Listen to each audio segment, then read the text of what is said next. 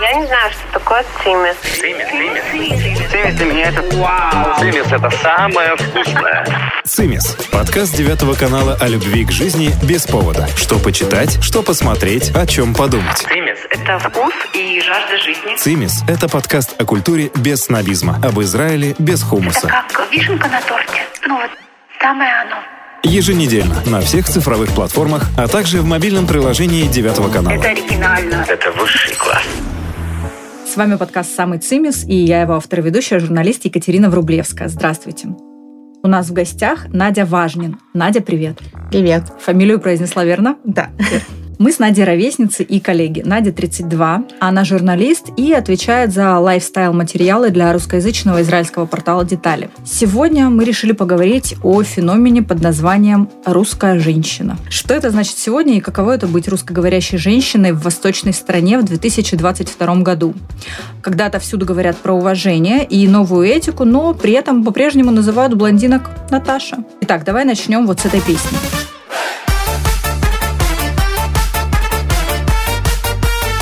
Это не репертуар Верки Сердючки десятилетней давности. Это новая и скандальная песня популярного израильского исполнителя. Омер Адам спел про ту самую Наташу. Герой песни цепляет девушку на пляже, покупает ей клубнику, они выпивают и занимаются сексом. Э, ну и парень обещает на девушке жениться. Девушка плохо знает иврит, а также не является девственницей. Омер Адам, очевидно, считает, что это должно быть смешно, либо стыдно.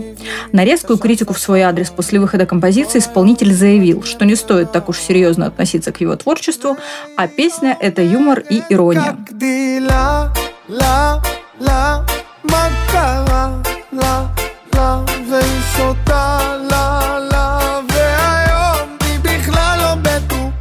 На это скажу только, что у меня недавно в гостях было две девушки, стендап-комики. Так вот, они сказали такую фразу.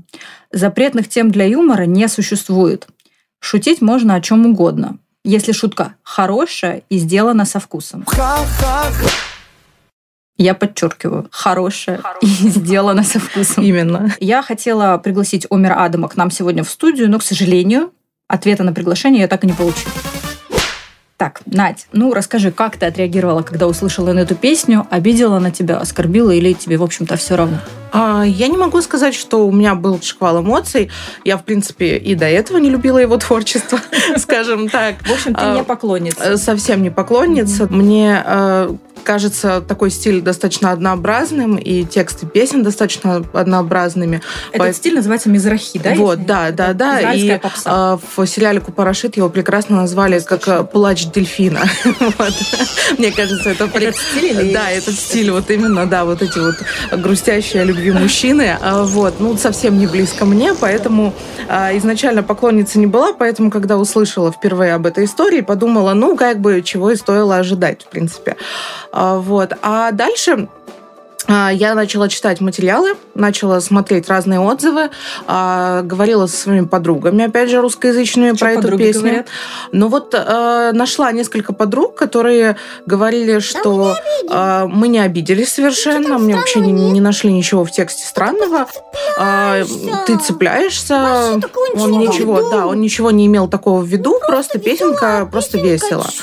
Вот. Ну и а, были, были люди, которые мне говорили, что ты тоже не должна обижаться. На что я говорила, э, как бы я сама могу принципе, решить, могу я обижаться на это или нет. Когда я училась в Ульпане, у нас было полгруппы русских, полгруппы французов. Ульпан – это место, где, Где учат иврит. израильтяне изучают Да, иврит. да, да. русских И вот французская группа, они были такие достаточно высокомерные ребята. И когда мы учили глаголы элементарные, там был глагол «пить», и надо было привести примеры. Что мне сказал француз? Вы Водка? пьете водку. Да, вот. Я опешила, потому что я не ожидала ну, такого. То есть э, в его э, понимании он шутил. Ему казалось, наверное, что он классно шутил. Он сказал русской девочке, что она пьет водку. А я была в недоумении, потому что ну, я не могла даже подумать, что я сейчас скажу, о, ты француз, ты ешь лягушачьи лапки. А для него нормально сказать, Ты русский пьешь водка? Мне кажется, это очень похоже на песню Омера Адама, потому что, ну, та же логика преследуется. То есть я прочитала его ответ, когда вот он высказался насчет этой песни, что, боже, я не хотел вообще никого обидеть, я ничего не имел в виду, просто песенка. Но если посмотреть вдаль, как бы стереотипы, они откуда-то ж берутся, у них откуда-то растут ноги, и кто-то их подпитывает. Есть еще такой момент. Говорят, что после этой песни начали обижать девочек в школах.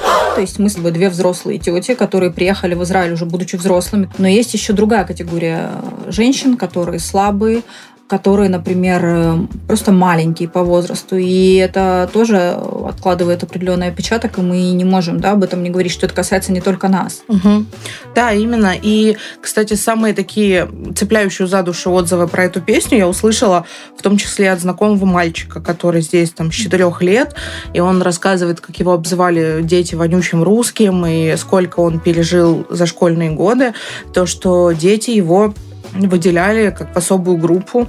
То есть э, ну, ему доставалось за то, что он русский. Я знаю такие семьи не одну. То есть быть русским – это вообще, мне кажется, знаешь, такая извинительная позиция во многом, да? То есть э, многие с гордостью говорят, вот мы затронули французов. Французы всегда с гордостью говорят. Да, я француз. И это должно вызывать у людей некоторый трепет.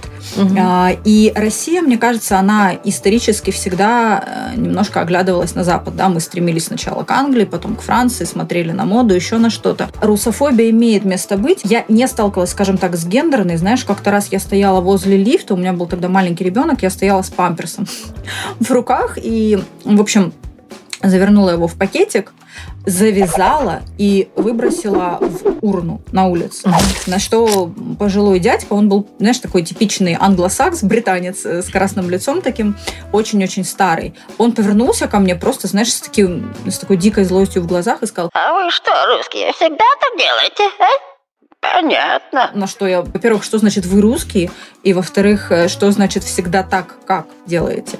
А, вот как тебе кажется, почему э, быть русским для некоторых стыдно, почему они стараются забыть свои корни и э, выучить иврит так, чтобы говорить без акцента, или неважно, в какой географической точке ты живешь. Мне кажется, что виноваты в этом стереотипе больше всего именно сами русские. Вот mm-hmm. именно из-за того, что э, они действительно занимают извинительную позицию сразу. То есть, что что с меня взять, я же русский, вот что-то такое. Mm-hmm. Это странно для меня, это непонятно для меня, потому что как минимум э, русской культурой гордиться гордиться. Ого-го, есть чем. Ну да, есть вот какое-то какое вот ощущение у людей, что вот а, как будто мы выбрались откуда-то со дна, вот, мы выбрались, и надо поскорее забыть, что мы там были, вот, и прикинуться, что мы, мы всегда здесь вот были изначально, с самого начала. Скажи мне, а кем угу. ты себя чувствуешь, русской или израильтянкой? Тут очень интересный вопрос, потому что изначально у меня мама э, с Украины, папа русский, с отцом евреем, белорусским, э, как бы кто я. вот. Я с самого детства не понимала, потому что а, в доме там раз в год появлялась маца у отца, а у мамы там все отмечали Пасху. Полная смесь изначально была, и мне никто не объяснял. То есть меня не сажали за стол, не говорили, это маца, потому что дедушка у нас еврей. еврей да. Вот. То есть нет, я просто как бы искренне считала, что у всех детей весной в доме появляется маца. Вот. И не задавала вообще никаких вопросов. Я чувствую себя русской. Э, точно русской, э, но русской израильтянкой.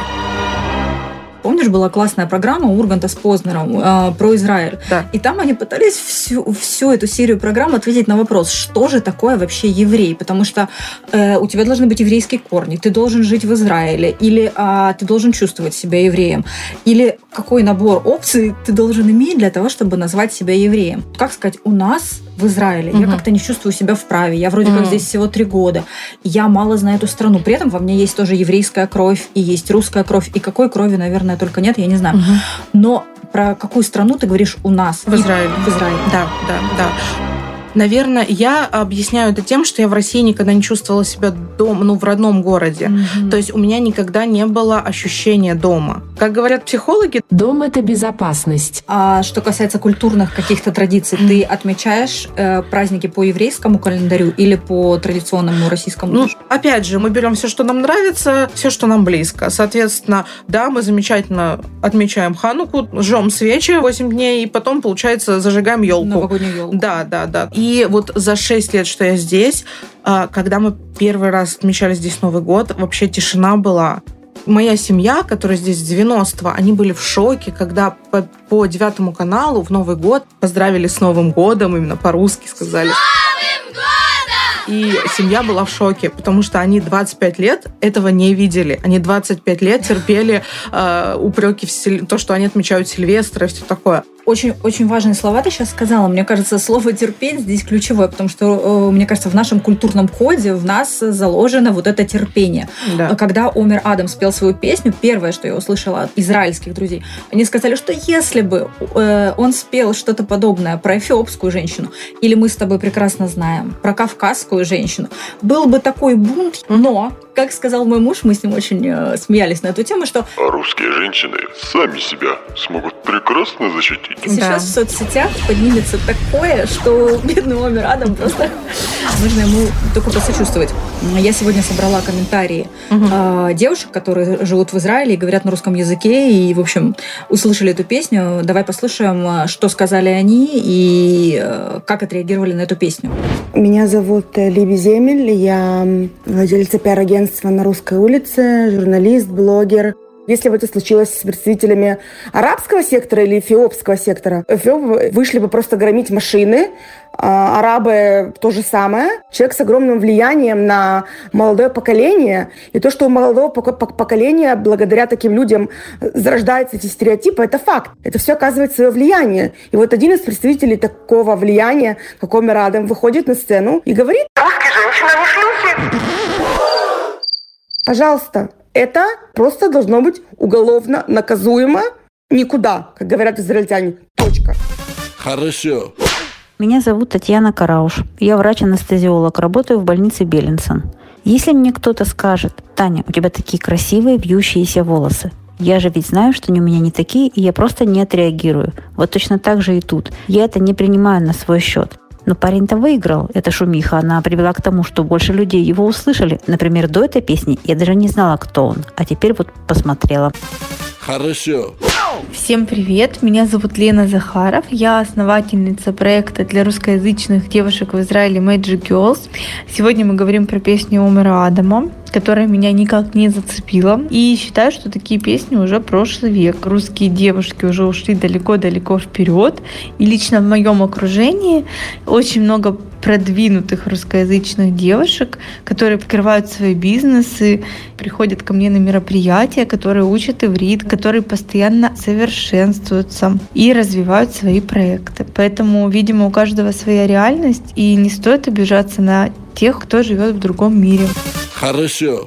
Меня зовут Элизабет Лангольф. Скажу следующее. Всегда почему-то неинтересно шутить э, над какими-то французами, э, э, неинтересно шутить ни над какой-то другой нацией. Интересно очень шутить над русскими женщинами, потому что все знают, что русские женщины самые красивые, русские женщины самые э, желанные. Не будем забывать о том, что э, все стендаписты израильские постоянно прикалываются над русскими женщинами. Ну, то есть это было и будет всегда.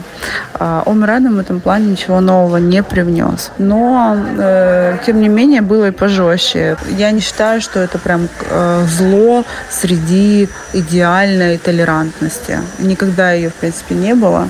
А, ну, просто Омер Адам добавил. Хорошо. Меня зовут Юлия Соколовская, я практикующий клинический психолог и лайф-коуч. Я предполагаю, что у человека просто недостаточно воспитания. Человек сыграл на самом больном распространенном мнении о русских девушках, о некой легкости их поведения, как, как девушка, которая жила какое-то время в Израиле, могу сказать, это мнение является совершенно неактуальным. Таким образом, он хотел заработать себе еще большую популярность. Просто поймал хайп. Хорошо. С вами был подкаст «Самый цимис». Я Екатерина Врублевская и Надя Важнин. Спасибо. Спасибо. Цимис – это самое вкусное.